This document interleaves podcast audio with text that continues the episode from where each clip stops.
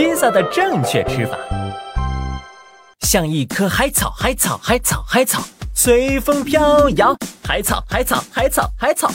哎，面对一块跳海草舞跳得停不下来的披萨，估计所有人心里都是拒绝的，因为吃的时候很难保持优雅。这样，这样，或者这样，一顿饭换无数个姿势，结果还是吃了一脸。所以说，手法很重要。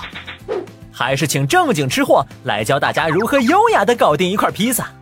嗨，大家好，我是被数学耽误的美食博主高斯。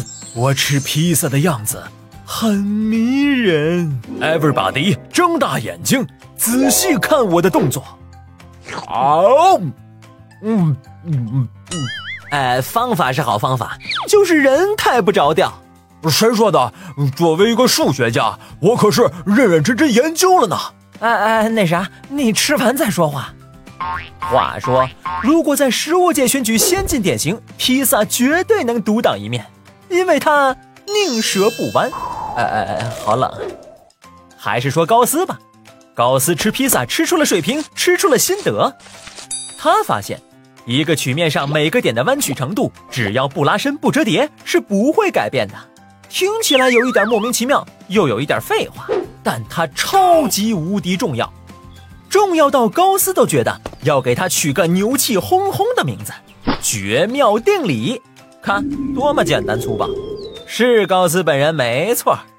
这个定理在数学上的用法非常难，但是面对生活中的曲面，只要拉伸或者折叠一下下，就会有神奇的事情发生。比如一张纸，轻飘飘的扇一下，连风都扇不出来。但是卷成圆筒就能变成小强杀手，而要是折成波浪形，它就能撑起整个地球。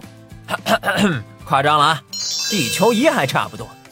所以你看，立着的小草中间会有折痕，建筑中喜欢用拱形增加承重，这都是在沾绝妙定理的光。